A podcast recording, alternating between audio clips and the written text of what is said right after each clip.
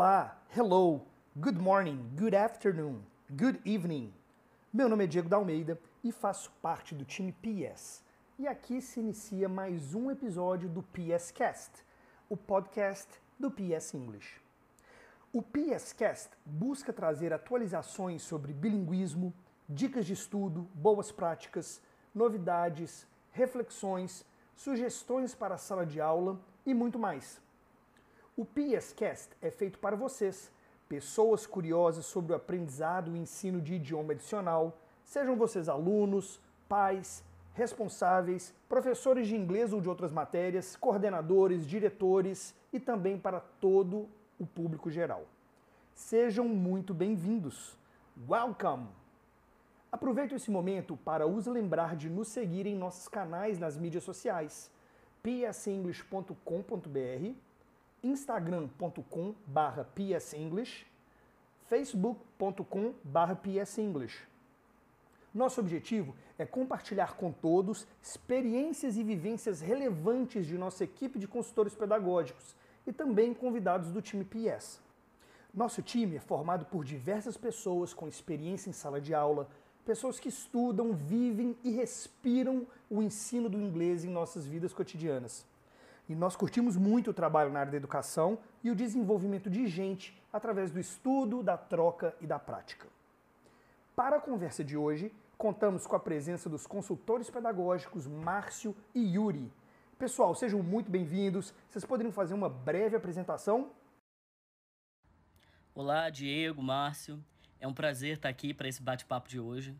Eu sou consultor pedagógico do PS English e também professor de inglês. Né? Trabalhei com as séries do fundamental e do médio, uh, trabalhei também com educação infantil e, assim, falar de planejamento de aula é sempre relevante, independente da série. Olá, Diego, Yuri. Eu sou o Márcio Vantroba, consultor pedagógico do PS English, professor de inglês e especialista em educação internacional. É uma grande satisfação participar desse bate-papo de hoje e poder contribuir com reflexões e ideias que façam a diferença para escolas e professores. Novamente, muito obrigado por estarem aqui. Bem, hoje o nosso tópico será a preparação de aulas, também conhecido como lesson planning. Mas antes de falarmos sobre o planejamento de aulas, precisamos primeiramente refletir sobre o que é uma aula de inglês, o que ela tem de diferente, como é estruturada e quais são os objetivos. Márcio, você poderia responder essa? Obviamente, uma aula de inglês tem a ver com o aprendizado e aquisição do idioma. E isso envolve necessariamente a participação e interação entre alunos e professor. Disso, a gente pode extrair algumas características principais de uma boa aula de inglês. Atividades variadas, que promovam diferentes trocas na sala de aula, objetivos claros, tanto gerais como específicos, que orientem essas atividades, experiências prazerosas que motivem e engajem os alunos mas também intercalando com atividades mais convencionais, digamos assim, que ajudem o aluno a desenvolver suas habilidades e competências com segurança. Certo. E quais seriam os fatores mais importantes a se considerar antes de planejar uma aula? Bom, primeiramente é importante lembrar que a minha aula de inglês está inserida num contexto maior que é a realidade e cultura da minha escola. Então, eu preciso sempre considerar fatores como carga horária, calendário, recursos materiais, sistema de avaliação, entre outros. E ligado a isso, eu preciso considerar todos os objetivos e expectativas. Expectativas da direção da escola, da coordenação, dos pais e, obviamente, dos alunos. Isso tudo também vai influenciar a escolha das atividades, abordagens, etc. E por último, é importante analisar todas as características das minhas turmas. idade dos alunos, personalidade da turma, porque sim, as turmas também têm personalidades, assim como os alunos, pontos positivos, desafios, acesso aos recursos didáticos e até o local onde vão ter aula. Entendo. E antes mesmo de começar a planejar as aulas, tem algum conselho que você daria para os professores estarem mais preparados para esse momento? Bom, eu começaria perguntando com quanta antecedência você prepara as suas aulas. Não deixar tudo para a última hora é essencial. E quanto mais preparado você estiver, mais tranquila será a sua aula. E eu também faria uma pergunta de ordem mais prática. Onde você prefere fazer as suas anotações de planejamento? Eu, por exemplo, sempre gostei de colar post-its no livro do professor. E também como você pretende fazer as suas anotações? Uh, informação em excesso pode me confundir ao invés de ajudar. E também procure descobrir como os seus colegas preparam as suas aulas. Nós sempre aprendemos ideias úteis, muito úteis, uns com os outros. Márcio, depois de considerar todos esses fatores que envolvem o contexto escolar, o perfil das turmas, o perfil dos alunos, chega um momento tão esperado, que é a preparação de aula. Diante de uma folha em branco, como eu devo começar? A forma mais simples de se iniciar um planejamento de aula é partir de um modelo mais ou menos padrão que traga os tópicos essenciais. E quais seriam esses tópicos? Eu diria que são basicamente quatro: os objetivos da aula, os itens linguísticos que serão ensinados, ou new language, as habilidades a serem desenvolvidas, ou skills, e os estágios da aula, como, por exemplo, apresentação, prática, produção. Realmente, ter objetivos claros ajuda muito, tanto na hora do planejamento quanto durante a aula. São eles que determinam a escolha das atividades, a abordagem, a forma de conduzi-las, mas também servem como uma bússola, caso eu precise corrigir a rota no meio de uma aula e mudar o que eu tinha planejado. Vocês poderiam falar um pouco sobre a importância deles? Claro, Diego. The aim of the lesson é o que você espera que os alunos aprendam a fazer, ou seja, o que eles serão capazes de fazer ao final daquela aula. Nós chamamos esse objetivo de main aim. E ele pode ser um item linguístico, por exemplo, praticar going to para falar de planos futuros. Pode ser um tópico, como usar estruturas de língua para comprar roupas. Ou até uma habilidade, como expressar opinião pessoal sobre a guerra no leste europeu. É, e além dos objetivos principais, o professor ele pode também querer acrescentar um ou outro objetivo subsidiário né? Uh, ou seja, um objetivo secundário relacionado àquele principal. É, por exemplo, imagina que o objetivo principal da aula é praticar uh, o Simple Past regular para falar de uma viagem passada. Nesse caso, um objetivo secundário poderia ser levar os alunos a perceberem as diferenças de pronúncia uh, das terminações dos verbos regulares. Sobre os itens linguísticos no planejamento, vocês teriam alguma dica importante? Com certeza. É, tenha sempre muito claro quais são os itens que você vai apresentar, praticar ou revisar e onde você quer que seus alunos cheguem ao final da aula. Em geral, o próprio manual do professor ele descreve a new language que será abordada em cada lição, que pode ser função, vocabulário, estrutura. E identifique também se esses itens eles são core ou simplesmente incidentais, né? ou seja, o que de fato precisa ser praticado pelos alunos ou apenas mencionado pelo professor. Essa diferenciação é importante porque ela afeta o formato da apresentação e a escolha dos tipos de atividades. Também é importante revisar no planejamento quais os itens linguísticos que você vai precisar revisar dependendo dos conteúdos da lição. Isso pode ser resolvido facilmente, por exemplo, com uma atividade de warm-up ou mesmo um game no início da aula. E sobre as skills? Por que é importante identificar no planejamento as habilidades que vão ser desenvolvidas na aula? As habilidades de speaking, listening, reading e writing estão sendo desenvolvidas continuamente e até de modo a uma complementar a outra, mesmo que muitas vezes em momentos diferentes. Uh, o ideal aqui é que uma mesma aula pratique mais de uma habilidade, contribuindo assim para a tão importante variação de atividades e aumentando também a motivação dos alunos.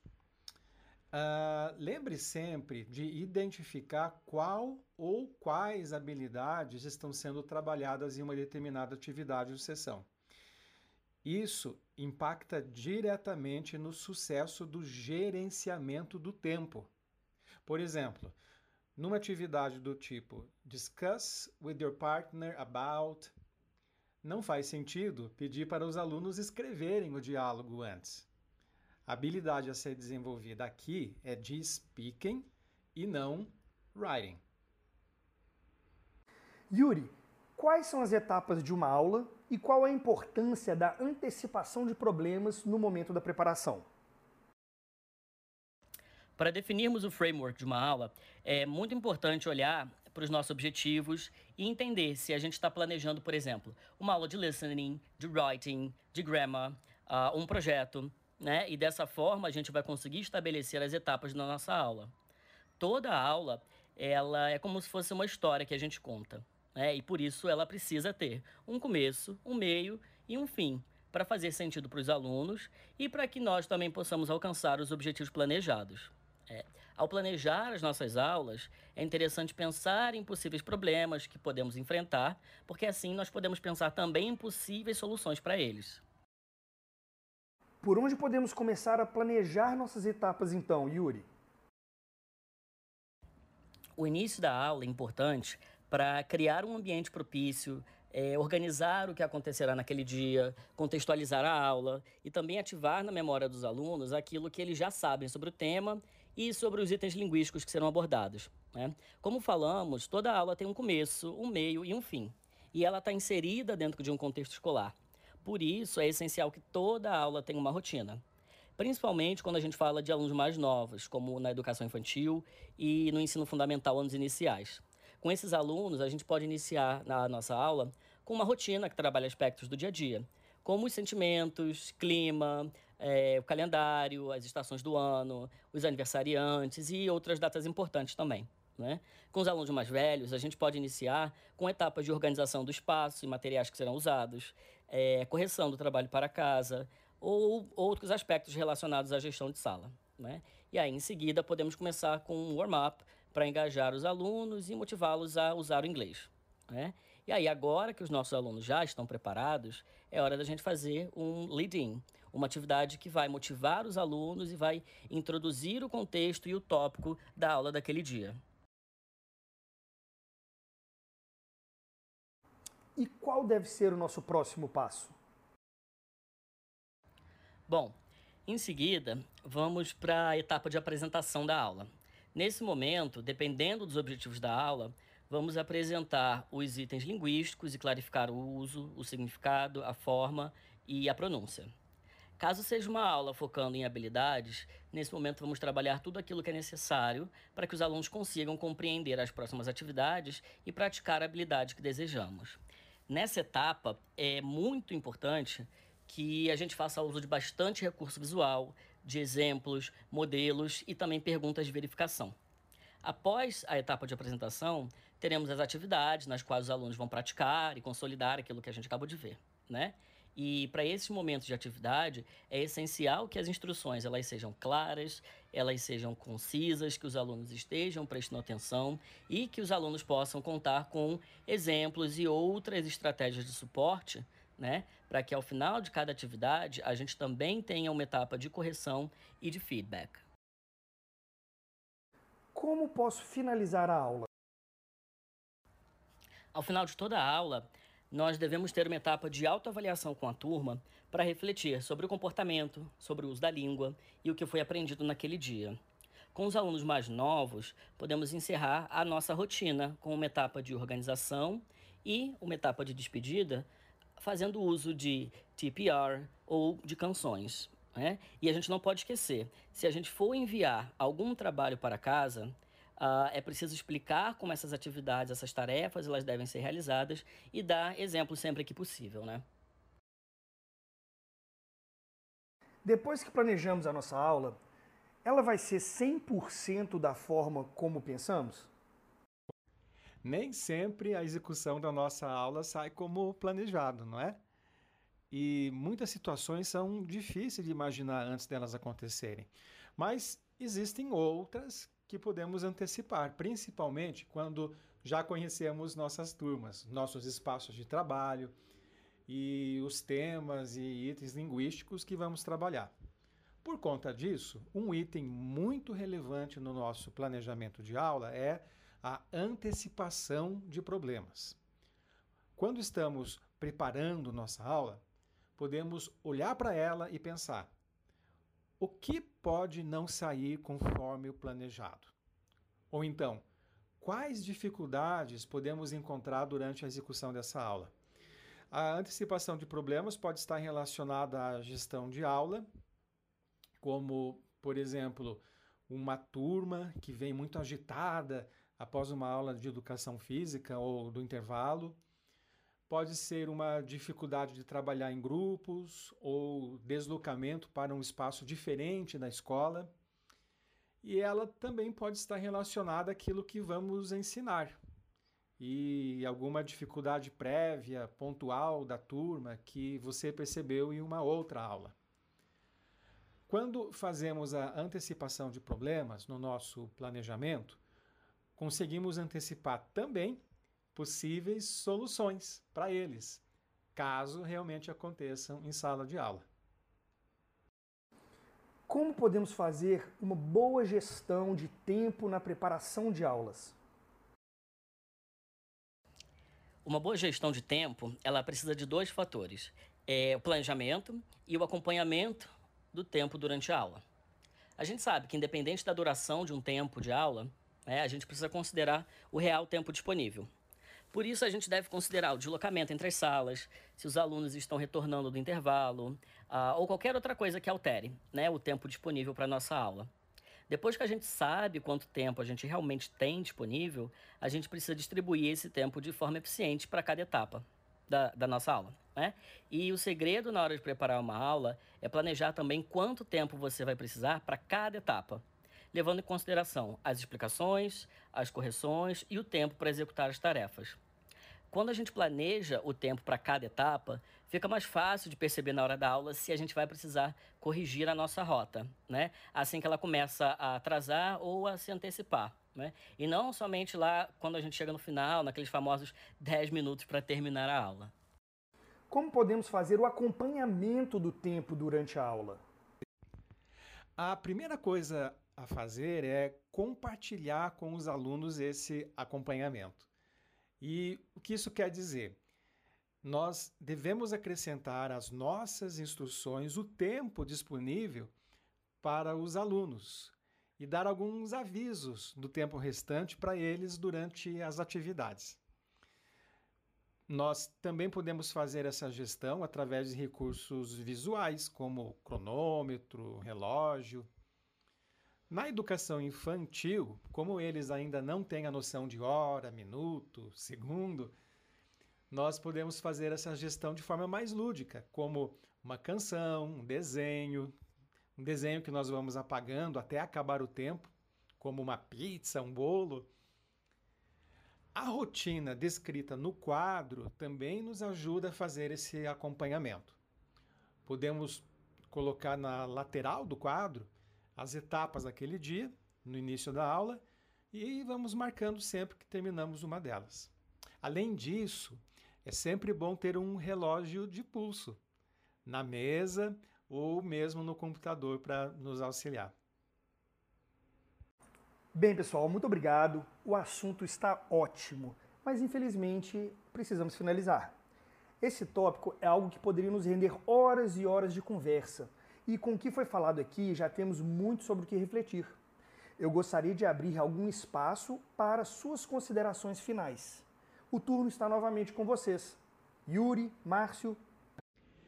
Quero agradecer essa oportunidade de compartilharmos algumas reflexões e dicas mais práticas de planejamento e lembrar que o sucesso de uma aula está diretamente ligado a um bom lesson planning. Quanto mais nos dedicarmos ao planejamento, mais preparados e confiantes estaremos para as nossas aulas, até mesmo se precisarmos improvisar e abrir mão do planejamento em algum momento. Thank you so much. Márcio, Diego, muito obrigado. Foi uma conversa muito gostosa e enriquecedora também, né? Falar sobre planejamento de aula é sempre um aprendizado e eu espero que tenha sido também para o pessoal que nos acompanha. Até a próxima. Pessoal, muito obrigado. Eu gostaria de agradecer ao Yuri e ao Márcio. Suas ilustres presenças deixaram esse momento muito mais iluminado. Obrigado por trazerem suas impressões e experiências tão enriquecedoras. Vou aproveitando esse momento final para novamente mencionar nossos canais nas mídias sociais e convidar nossos ouvintes a responder essas perguntas que deixo como provocação. O que vocês consideram uma aula perfeita? Quais elementos são imprescindíveis para alcançar esse resultado? Qual é a estrutura perfeita do lesson plan? Qual é a importância do livro didático na preparação de aula? Qual é a influência do relacionamento do professor com o aluno no lesson planning? Arroz com feijão bem feito e sobremesa são a chave? Acesse nossas mídias e nos respondam lá psenglish.com.br, instagram.com barra psenglish, facebook.com barra psenglish. PS English, formando cidadãos bilíngues.